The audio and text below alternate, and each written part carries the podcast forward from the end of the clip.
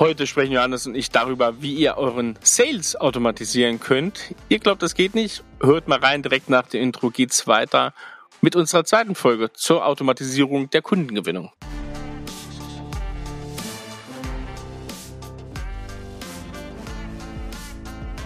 Willkommen zum Scaling Champions Podcast. Konkrete Tipps und Werkzeuge für die Skalierung deines IT-Unternehmens.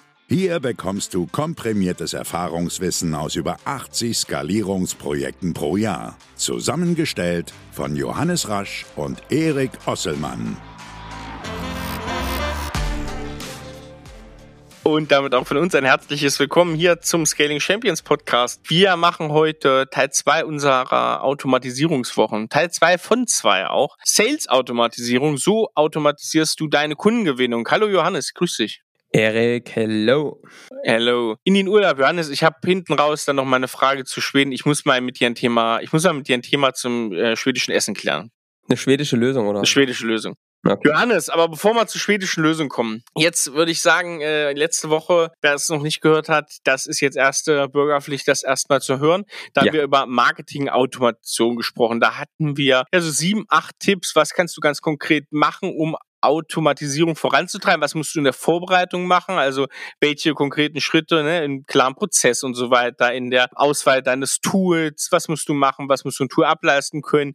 Wie musst du mit Zahlen umgehen? An welchen Stellen musst du messen? Um einfach zu zeigen, nee, Marketing, das ist nicht so ein kreativer Hort, was man nicht messen oder automatisieren kann. Nein, das ist was, was man ganz strukturell und gut angehen kann. Und heute machen wir weiter. Wir sind an der Stelle rausgekommen. Du hast jetzt fertige, ja, vorsortierte Leads in deinem Funnel drinne. Jetzt geht's in die nächsten Schritte. Und wie machst du da weiter? Und an welchen Stellen musst du da messen und Automatisierung einfügen, Johannes?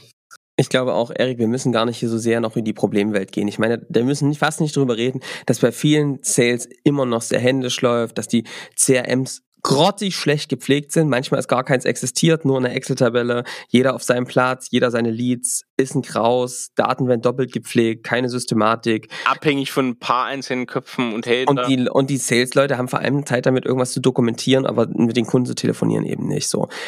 Und ähm, dabei können so eine Systeme helfen. Wenn du allerdings glaubst, du bist in der Sackgasse der Woche, nämlich Sales findet zwischen Menschen statt, sowas sollte man nicht automatisieren dann sage ich, das stimmt wieder zum Teil aus meiner Sicht. Oder ist zum Teil hilfreich, weil ja, Menschen, Menschen kaufen Menschen und Sales findet zwischen Menschen statt. Vollkommen richtig. Ich glaube auch nicht, dass man die Menschen, dass es bei Markt- oder Sales Automation nicht darum geht, die menschliche Interaktion zu automatisieren. Das ist ganz wichtig. Deswegen sind wir auch eher Freunde, nicht zu sagen, wir automatisieren ein Sales, sondern es ist so ein halbautomatischer Sales. Warum? Wir glauben fest daran, dass du die Tätigkeiten, die repetitiven Tätigkeiten im Sales automatisieren kannst und dass, das, dass du ein System bauen kannst, was eigentlich dem Menschen noch mehr Zeit gibt, sich entweder tiefer mit dem Kunden zu beschäftigen oder sich mit mehr Kunden beschäftigen zu können, weil du ein System hast, was einfach sauber funktioniert, was für dich diese ganzen Inside Sales, die Dinge, die manchmal passieren, dieses ganze Ordnen und so übernimmt, weil die einfach wenn du einfach gut automatisiertes Prozesssystem hast, was das für dich übernimmt. So, ich glaube, das geht. Also ich glaube nicht nur, dass es geht, es geht. Ähm, viele unserer Kunden machen das vor. Es gibt ganz viele tolle Systeme äh, und Software, Service-Anbieter, die sowas schon tun, ähm, die sowas können. Es gibt coole Lösungen da draußen. Und Erik, Tipp Nummer eins, das ist der gleiche wie damals schon in der ersten Folge. Richtige Tool es gibt viele CRM-Tools da draußen, Salesforce, äh, Soho, äh, es gibt, was gibt's denn noch, Erik? Alles, ähm, Dynamics, ne?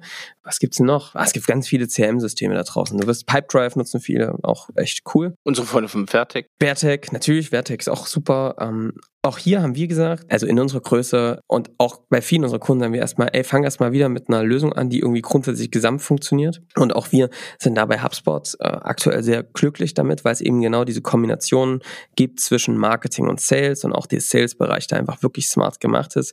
Man muss sagen, die kommen mehr aus dem aus dem Lead-Generierung und aus diesem ganzen Marketing-Hub. Aber der Sales-Hub ist wirklich auch echt ganz stark. Aber wieder gesagt, das ist hier keine Werbesendung. Das ist, sagt einfach nur, was unsere Meinung ist und wie wir uns entschieden haben. Was, waren vorher mit Teamleader übrigens. Wir waren vorher mit Teamleader, genau. Ähm, und das hat uns aber irgendwann nicht mehr so richtig gereicht. Was wir beobachten bei Kunden und worauf ich auch achten würde, wenn ich jetzt in deiner Situation wäre, ähm, dass du einen fließenden Prozess zwischen Leads und Kunden hast.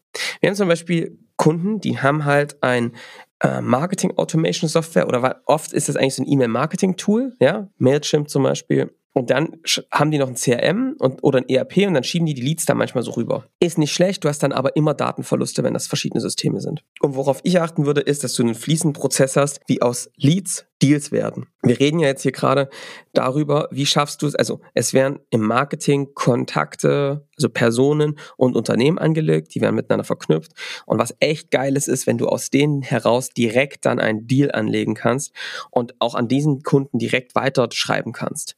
Also das ist aus meiner Sicht das Beste, wenn dann wirklich an diesem Kunden, an diesen Informationen alle Daten zentral liegen, die im Marketing gesammelt wurden über den Kunden, die im Sales gesammelt wurden, die dann auch im Projekt gesammelt werden. Das ist aus meiner Sicht konsistent. Du hast einen Punkt, wo alles über den Kunden drinsteht und nicht so 500 Orte. Darauf würde ich total achten. Also auf der Datenbasis wo die Leads generiert wurden, eingetragen wurden, auch dann dort das Weiterschreiben stattfindet, weil du dann eben eine durchgängige Datenpflege sicherstellen kannst und du keinen Datenverlust hast. Das ist so Tipp 2, würde ich sagen. Tipp 3 ist ganz wichtig, dass auch hier wieder du dich darauf konzentrierst, saubere Stufen zu bauen. Also wenn du keinen klaren CS-Prozess hast, dann wird der digitalisierte nicht gut laufen. Oder anders gesagt, es gibt ja ganz viele, Erik, die sagen, sie führen erstmal ein CRM-Tool ein und dann versuchen die die Sales-Prozesse zu optimieren. Wenn du das so machst, das kann man tun, habe ich auch schon ganz oft, haben wir ganz schön oft schon erlebt, dann ist es halt so, dass dann überall was steht über die Kunden, es nicht konsistent gepflegt ist, oft Daten fehlen, weil die nicht durch einen klaren Prozess laufen. Ich glaube, erst wenn die durch einen klaren Prozess laufen und der natürlich auch manchmal Abbiegungen hat oder auch Dinge ausgelassen werden können, so ist es halt, ne, in unserer Welt, wo nicht alles nur linear läuft, ist ganz normal. Da ist es wichtig, dass du wirklich Leute durch ein, äh, ja, saubere Phasen bringst. Und wir sind eben Freunde von diesem Thema Lead, MQL, SQL. Und jetzt reden wir gerade über Sales. Das ist also vom SQL zur Opportunity, zum Customer, zum Evangelist. Und das heißt also, ich kann es hier eben schön die Schritte abbilden. Wenn du jetzt den, Podcast schon eine Weile hörst, wirst du wissen, wir sind Freunde, dass du also eine Art Vorgespräch machst, äh, wo man erstmal rausfindet, was brauchen die Leute. Das, daraus wird zum Beispiel aus einem MQL ein SQL, weil du eben einem Telefon rausgefunden hast, ey, der hat hier irgendwie einen konkreten Bedarf und die können auch mit uns zusammenarbeiten, die passen von der Größe, die sind das Richtige für uns, wir können ihnen helfen. Super cool. So, wie wird jetzt aus einem SQL eine Opportunity? Ja, zum Beispiel, indem es so einen Discovery Call gibt, eine Demo oder dass ihr irgendwie mit denen so, ja, so einen Workshop, eine Session macht, wo ihr mal anguckt, wie sieht denn jetzt ein Weg aus? Könnten wir denn da wirklich helfen? Ja, also da einfach mal drauf zu gucken und wenn du dann merkst, ey, das kann wirklich was sein, dann wird aus einem SQL eben eine Opportunity, also eine, eine Sales-Chance. Auch dann ist es wichtig, dann in diesem Prozess dieser Opportunity Phasen zu unterteilen. Zum Beispiel gibt es sowas, dass es dann wirklich so Sales-Pipelines gibt. Das heißt, du kannst dann eben deinen wirklichen Sales-Prozess da digital abbilden. Also jetzt mal beispielhaft, wir, wir verkaufen zum Beispiel eine, ja, irgendwie keine Ahnung, ähm, eine größere Middleware, gehen wir mal wieder auf das Beispiel. Ähm, da ist es so, Du hast ähm, dann eben verschiedene Schritte da drin, zwischen nach dem Gespräch gibt's oder eine Demo, dann gibt's nochmal einen Workshop, noch eine, eine Schulung und die kaufen, das sind einzelne Pakete, die kannst du alle in deinem Sales-Prozess abbilden. Ja, wenn du zum Beispiel Demos hast, machen andere Kunden von uns, dann geht's eben so, du machst also eine Demo, dann kriegen die eine Free Trial, laufen da in diesem, durch diese Phase, Free Trial, und dann gibt's nochmal eine Sales Session, wo die dann quasi das ganze Paket kaufen und dann geht die wird aus einer Opportunity in Customer. So, und diese Stufen kannst du eben in dieser Deal-Pipeline eben gut abbilden. Das würde ich unbedingt machen, dass du einfach so auch diesen Sales-Prozess aufgliederst in die ganz klaren einzelnen Schritte. Wie ist es mit Rollen und Verantwortung in diesem Prozess? Gibt es da eine tragende Person, die das verantwortet? Welche Rollen brauchst du da am besten? Sind das, sind das die gleichen, die diese einzelnen Stages machen? Würdest du das beurteilen? Grundsätzlich würde ich sagen, es sollte eingeben, der den gesamten Überblick behält und auch dafür sorgt, dass das irgendwie sauber läuft und dass der Prozess optimiert wird. Ja.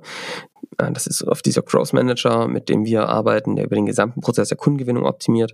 Und dann würde ich wirklich die Leute in den einzelnen Stages, die da arbeiten, für ihren Bereich verantwortlich halten, dass sie sich in ihrem Bereich, dass es optimiert wird, aber auch, dass sie die Schnittstellen zu den anderen Bereichen, dass das funktioniert, ne, im Gesamtprozess-Kontext immer. Ne? Also das ist schon, du hast dann eben Rollenverantwortung und du siehst dann eben genau, wenn der in die Stage rollt, dann ist es die Aufgabe von demjenigen, dass der die Vorqualifizierung macht. Und wenn der da durch ist, kommen die rüber und dann fliegen die automatisch auf den Tisch vom nächsten Kollegen. Jetzt mal Beispiel. Wie eine Autoproduktion so ein bisschen. Ne? Ja, wenn, du das, wenn du das so aufgeteilt hast, wenn du eher so einen Account-based äh, ja.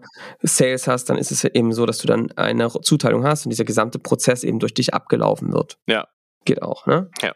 So, Wichtig ist dann wieder diesen Prozess erstmal zu bauen und den zu standardisieren, kann man auch offline machen mit den Möglichkeiten, die es dann gibt und das kannst du dann eben sehr gut darüber abbauen. Ich würde immer mit sowas wie diesen Lifecycle Stages arbeiten, ja, wie also, das ist dieses SQL Opportunity äh, Customer und ähm, gleichzeitig kann man auch so Lead-Status zum Beispiel vergeben, ne? wo du einfach sagst, ähm, der hat jetzt war jetzt in, einem, in einer Demo mit euch, der hat jetzt ein akutes Interesse, zack, geht in die nächste Session. Ne?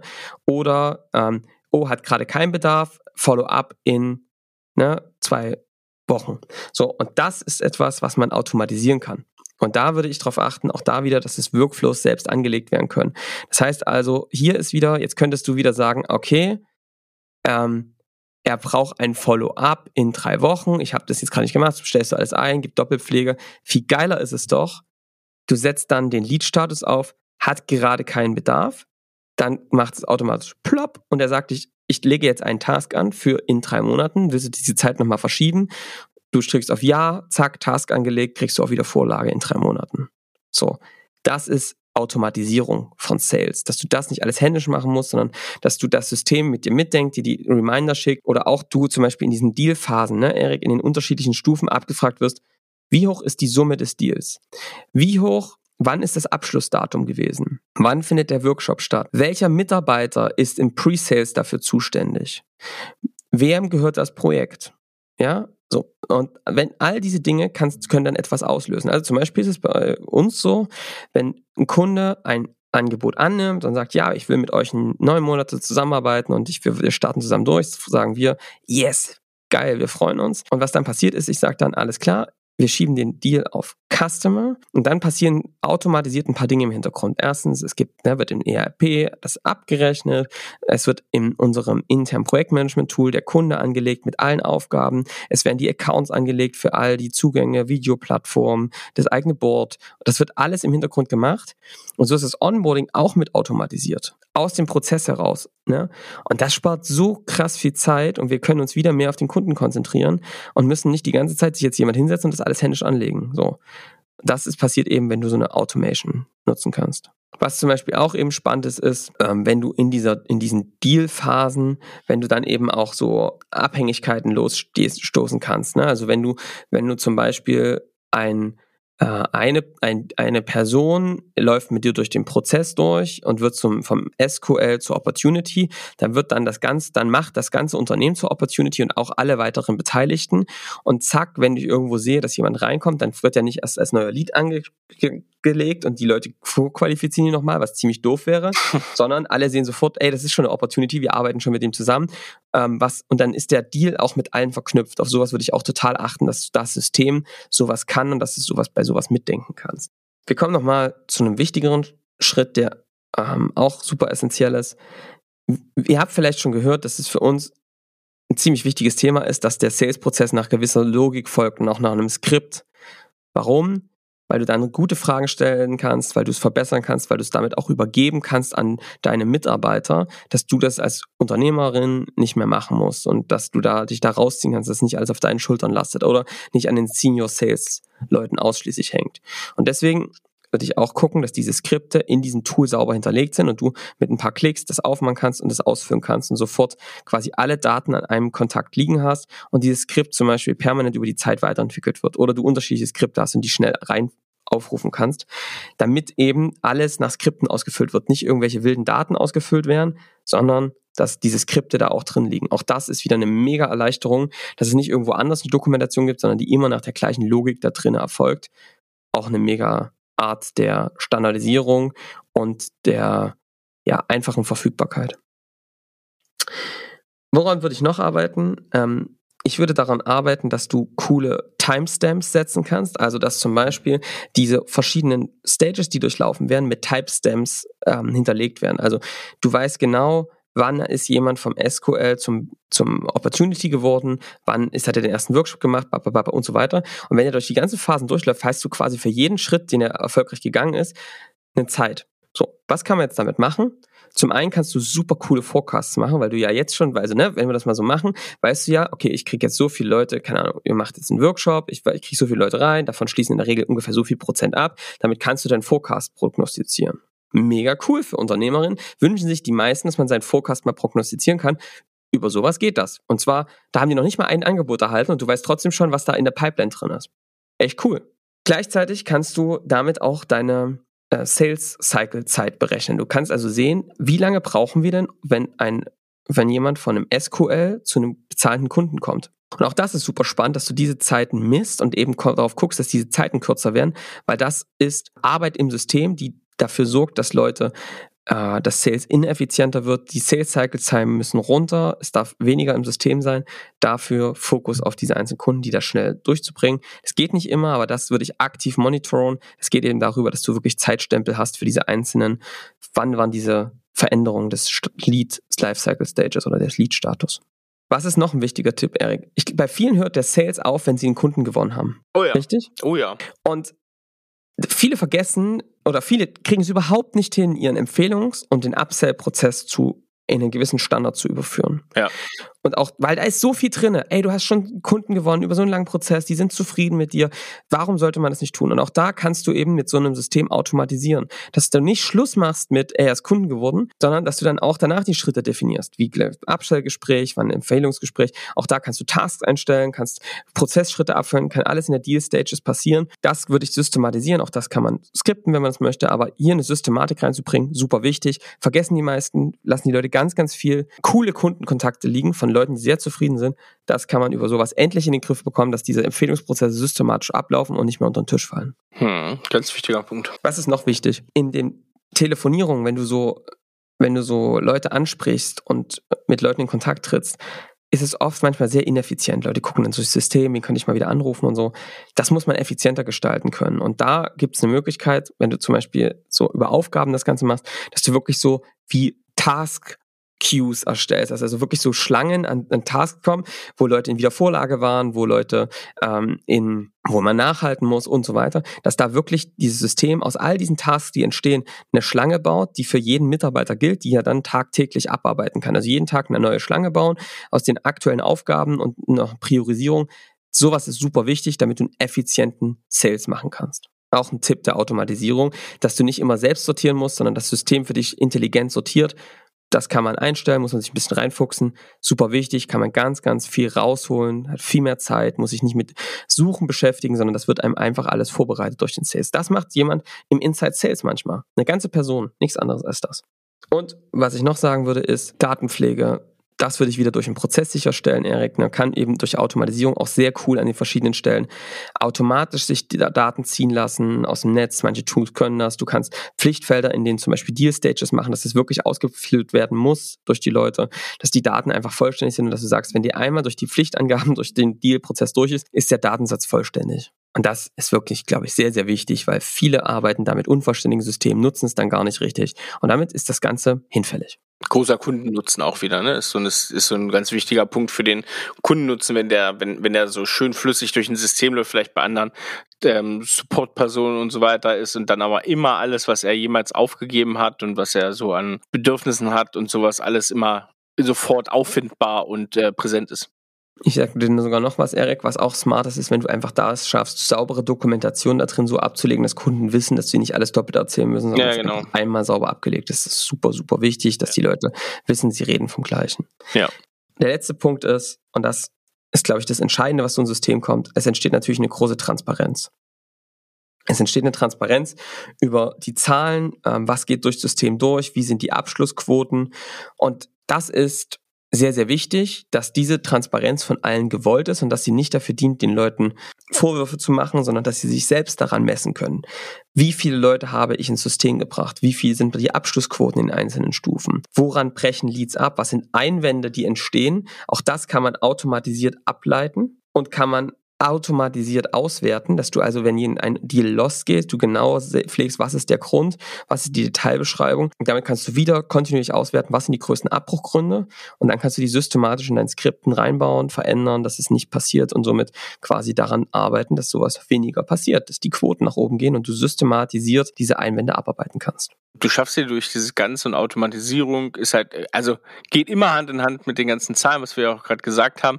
Und du bist eigentlich sowohl in in Marketing als auch im Sales nie wieder kopflos, ne? weil du einfach ganz viele verschiedene Angriffspunkte hast, die du ja zahlenmäßig siehst, in denen du, an denen du ranarbeiten kannst. Ne? System Kletter zu ziehen zum Beispiel und die Sales Cycle zu verkürzen, äh, Akquirierungskosten verringern und so weiter. Also diese ganzen Sachen helfen dir dabei auch kreativ in der Verbesserung des Systems die ganze Zeit zu arbeiten. Aber da ist auch wieder wichtig, das haben wir letzte Woche auch gesagt, ähm, du musst die Zahlen natürlich auch richtig lesen können und die richtigen Engpässe in diesem Funnel auch erkennen. Ne? Wo, wo sind die Quoten sehr schnell, sehr gut verbesserbar und haben am größten Auswirkungen auf die Gewinnung der Kundenanzahl beispielsweise. Also auch hier Engpass konzentriert vorzugehen, Erik, nicht alles gleichzeitig zu machen, sondern den Engpass rauszufinden und die dann zu beheben, ja. ist das Entscheidende. Wenn du das clever machst, am Ende dieser Reise, der am Ende des Regenbogens, der Schatz, den dich da der da dich erwarten könnte, wäre folgender, dass das das System deiner Vertriebsleute, deiner, deiner Kundengewinnungsabteilung ist, so sage ich es jetzt einfach mal,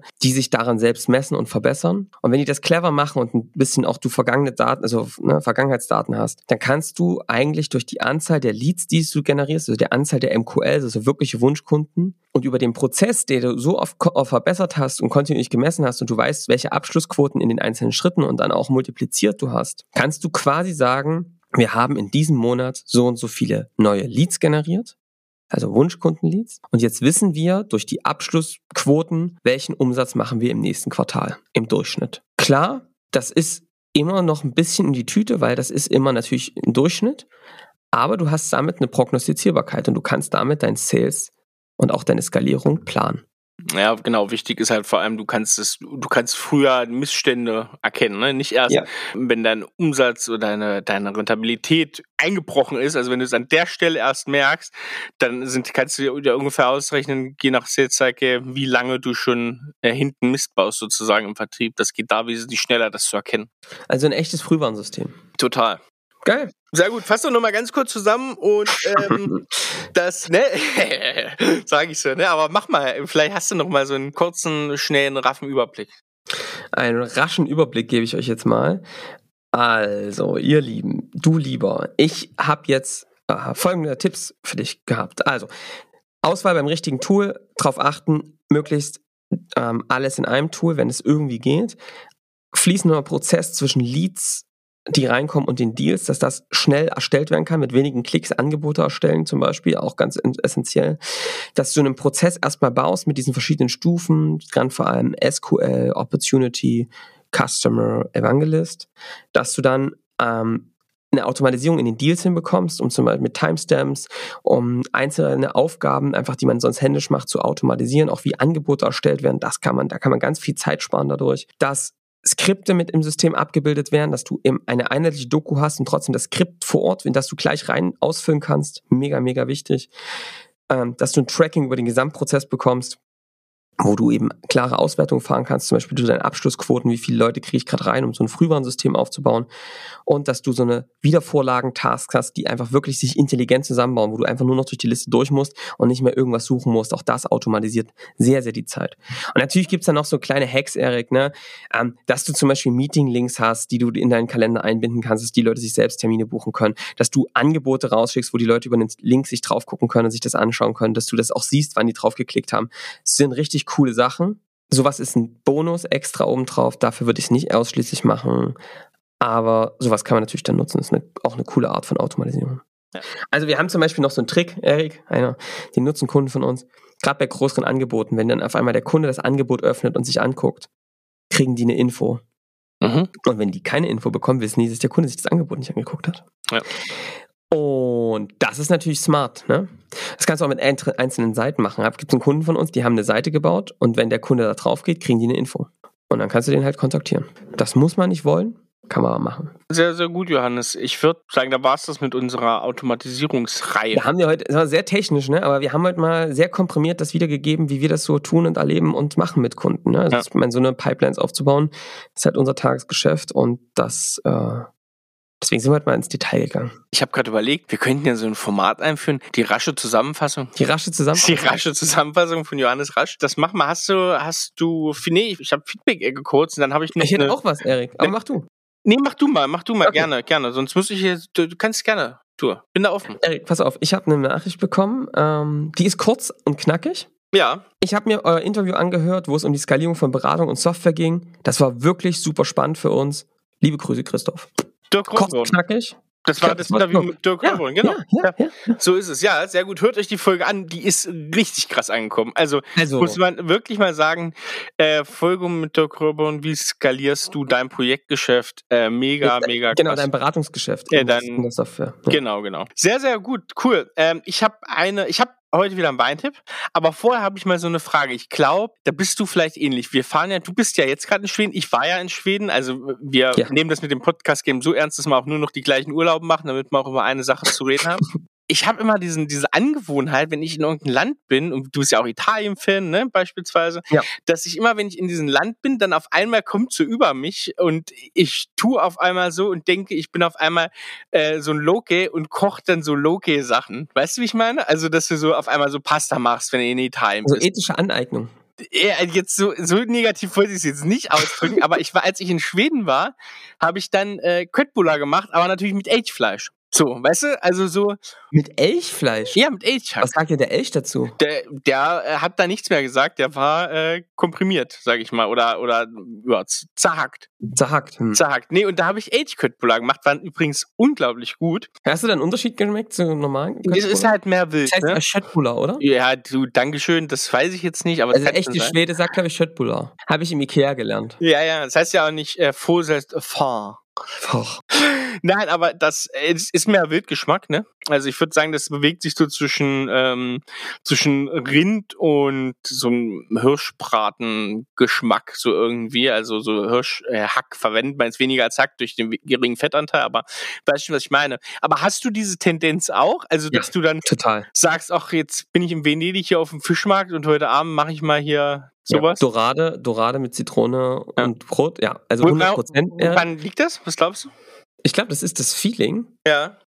Und du natürlich durch die Restaurants, in denen du da unterwegs bist und so und durch den. Es ist, es ist, glaube ich, es ist eine interessante Frage. Ich glaube, es ist ein bisschen vielschichtig. Es ist wahrscheinlich das Klima, es ist so ein bisschen die Kultur, es ist so ein bisschen. Ich glaube, ich weiß nicht, wie es dir geht, aber wir sind, ich bin jetzt zum Beispiel niemand, der im Ausland in ein deutsches Restaurant Boah, geht oder so. im Leben nicht. Ähm, und, und ich will ja eher Abstand von der deutschen Kultur haben in so einem Ja. äh, ja, Urlaub. ja. Ne? Und deswegen, glaube ich, ist das eine Art, sich in diese Kultur mit reinzubegeben. Ich glaube, durch das Essen und durch das kriegst du nochmal ein anderes Gefühl für das, wie die Menschen so ticken und wie sie so Das drauf stimmt, sind. Ne? Ja, ja. Und ich, also ich glaube, ist das total, ne? Also in Thailand haben wir auf einmal angefangen, Thailändisch zu kochen. Mhm, ja. In, äh, in Italien, okay, gut, da hat sich jetzt eigentlich nicht so viel verändert zu sonst, weil ich halt Du sonst viel kommst auch so Italienisch. viel dahin. Ja, ja, ja, klar. Aber das ist, ich finde auch nochmal, das ist ein Punkt auch, die äh, Lebensmittel, die du bekommst, ne? Also, Mhm. das, du bekommst halt echt, also so ein Burrata zum Beispiel, ja, kann man hier auch in Supermärkten kaufen. Aber mal ganz ehrlich, also ich kenne hier in Hamburg einen Laden, wo ich einen vernünftigen Burrata bekomme, der wirklich aus Italien, also den ich auch in Italien so kaufen würde. Du bekommst halt da, bekommst du halt die Lebensmittel, die du brauchst, um mal so zu kochen, ne? Also äh, die einfachste, die einfachste Sache ist ja zum Beispiel, wenn du am Meer bist, ne? Und Bock auf Fisch hast, Mhm. da kommst du natürlich eher ran und besser ran, wenn du direkt im Fischstand in der Nähe von Meer kaufst, ne?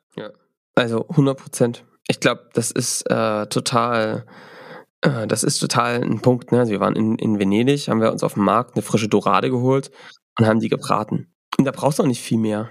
Ja, total, ja.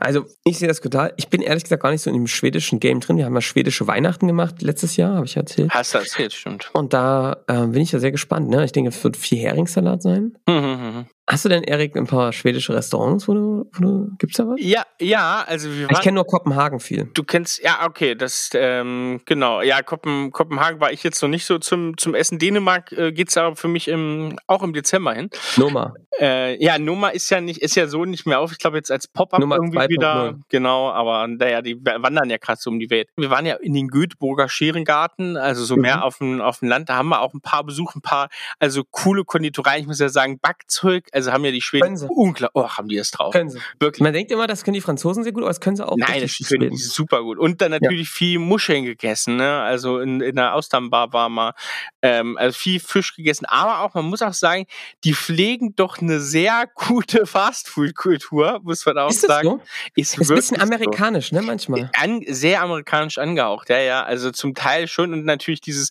was ja auch in Dänemark ist, diese ganze Hotdog-Sache. Das ist ja wirklich ganz merkwürdig, wie Hotdog verrückt diese Leute da sind. Aber auch natürlich die New Nordic Cuisine, die geht ja da oben auch her von Schweden, von aber auch Finnland zum Teil. Ähm, sehr simpel, ne? Sehr simpel. Sehr Küche. simpel und sehr auf Eigengeschmack ausgerichtet. Da haben wir auch so ein paar äh, Restauranterlebnisse da gehabt. Das ist schon ganz cool. Also das ist schon sehr basic und sehr mit regionalen Zutaten, soweit das alles geht.